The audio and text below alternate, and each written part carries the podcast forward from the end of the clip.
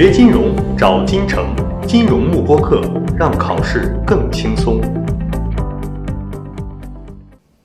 好的，啊，那么接下来我们继续往下看第三个风险，操作风险啊，操作风险它这个就比较可怕了，它连名字都改了啊，我这里给大家写的是缩写啊，它的全称叫做操作风险与弹性，它以前的名字呢叫做操作风险的测量与管理。你看名字都变了啊，那说明内容呢肯定变化很大的。操作风险呢，它是整体呢新增了两条考纲啊，不过还没完啊，这只是考纲上的变动，还删除了十一条考纲，这个也不用管了，人家都删了啊，我们就不要看它了。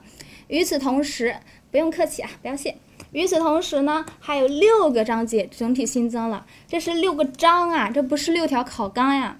那么这六个章啊是哪六章啊？我们来看一下，我把它给它。写到这个这个这个叫什么呀？这个叫 PPT，写到这上面来了啊。我们来看一下，首先它新增的两章啊，都是围绕着文化进行展开的，一个是关于文化和行为的辨析，另外一个呢是关于风险文化的内容。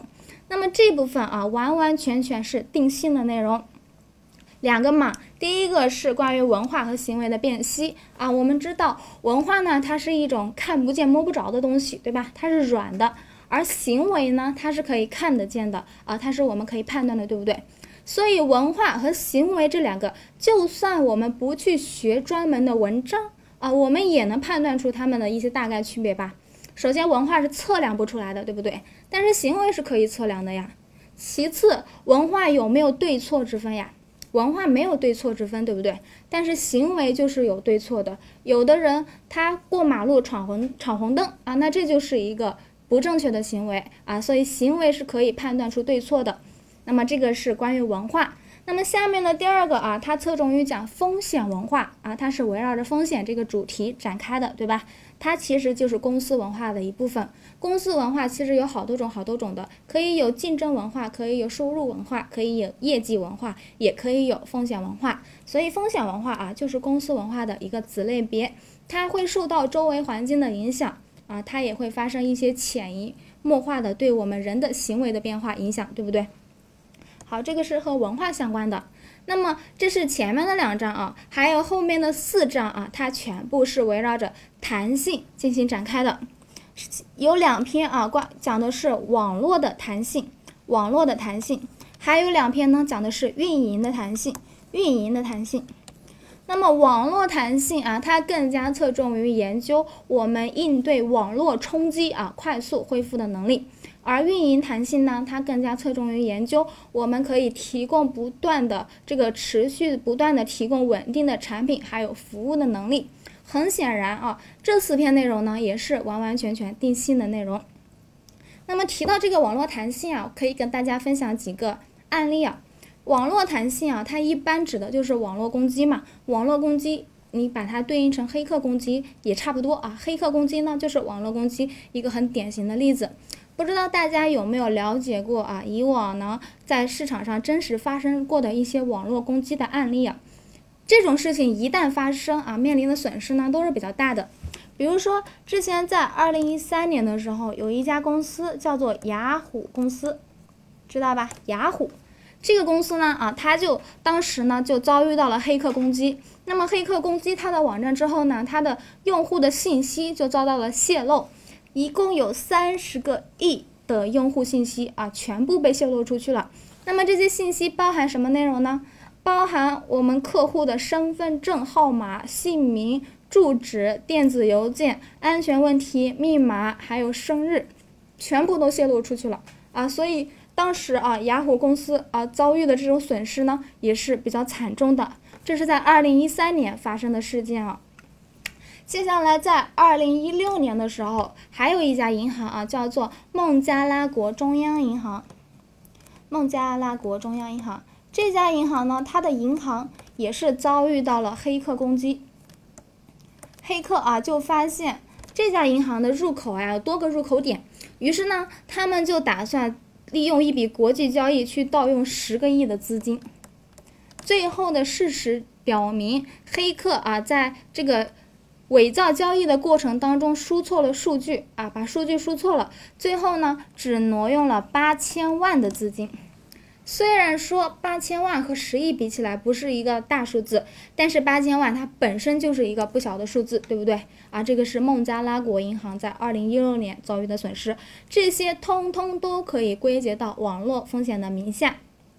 那么在二零一九年的时候，FAM 二级的金融案例里面就有一篇金融案例讲的就是网络风险。后面到了二零年，也就是今年的时候呢，协会又把这个案例呢给它删除了。删除了之后啊，与此同时呢，他又把网络风险的内容加入到了操作风险这门课里面，由此可以体现出协会啊对网络风险的一种重视程度。如果说协会重视它的话啊，那么在这部分出题的概率就会比较大。而这部分内容如何出题呢？很简单嘛，完完全全全部是定性的内容，一个计算题都没有。而且这部分内容实在是太无聊，太无聊了。想一想，之前我们学的操作风险的基本治理原则，还有什么 ERM 呢？全面风险管理呀，还有什么 RAF 风险偏好框架呀？这些内容呢，全部都很无聊，对不对？那网络弹性跟他们其实也就彼此彼此啊，好不到哪儿去。如果是我的话。我应该是在复习阶段，我是不会把重心放在这上面的。虽然我知道它是新增的，但是我知道这个性价比不是特别高。就算我看它个十遍八遍的话，也不一定考试能做对题啊，也不知道考试怎么考，只知道是定性的内容。定性的内容往往都是比较拿分的，对不对？所以建议大家在复习的时候呢，不要把重心放在这种枯燥无聊的文字上面啊，你可以。把强化班的视频开倍速听，或者把基础班的视频开倍速听啊，这样反而效果是更好的。也不要纠结那个原文啊，原文的内容实在是太多了，那个看下去眼睛眼睛都不知道会花到哪儿去了，太难受了啊。好啊，这个是操作风险新增的六部分，六个章节啊，两章讲文化，四章讲弹性。那么弹性里面一半讲网络弹性啊，一半讲运营弹性。那么，纵观整个的操作风险这门科目啊，其实呢，它也是非常重要的，它占到了百分之二十的权重，和市场信用呢是等权重的。但是它的内容呢，却是非常非常的无聊的。它这门课啊，原本有的内容呢，其实是还在的。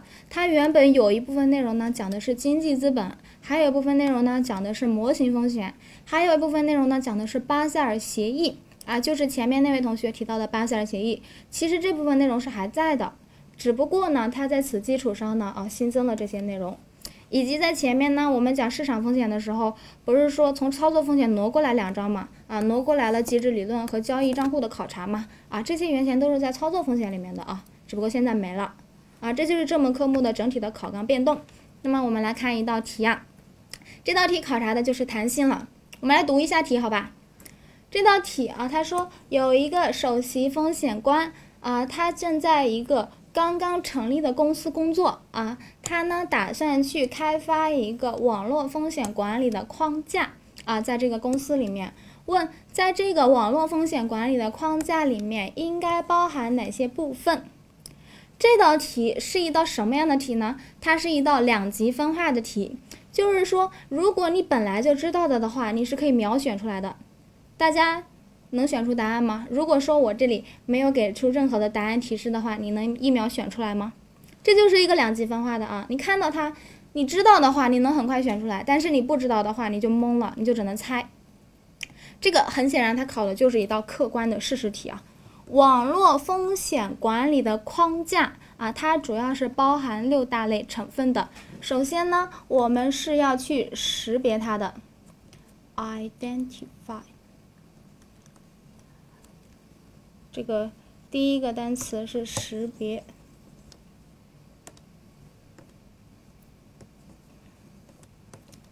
识别它，然后我们要对它进行，对我们自己形成保护，对不对？与此同时呢，我们还要不断的进行网络风险的监测。接下来啊，我们要对我们监测出来的结果做出回应。那么最后啊，我们还要有一个及时恢复的能力啊。当我们遭遇了网络风险的冲击啊，我们要能及时的做出回应，调整过来啊。那么数了一下是五个啊，我刚刚说成了六个，我数错数了。这个错误简直是一个太低级的错误了，不应该犯，对不对？好，如果说你清楚了这五大类啊，这个五大步的话，做这道题其实不是非常简单呀，对吧？一个个的对应嘛，你会发现这里的 A、B、C 三个选项都没有出现在这个框架里面啊，那我们就不选嘛，那只有最后一个出现了嘛，在第二步，对不对？识别，接下来我们要对自己形成一定的保护机制啊，那么这题的答案呢，就选择 D 选项。但是如果说你不清楚网络风险管理框架的这几大步的话，这道题就只能猜了吧。锁定金城教育，成就金融梦想。更多备考知识，请关注金融慕播课。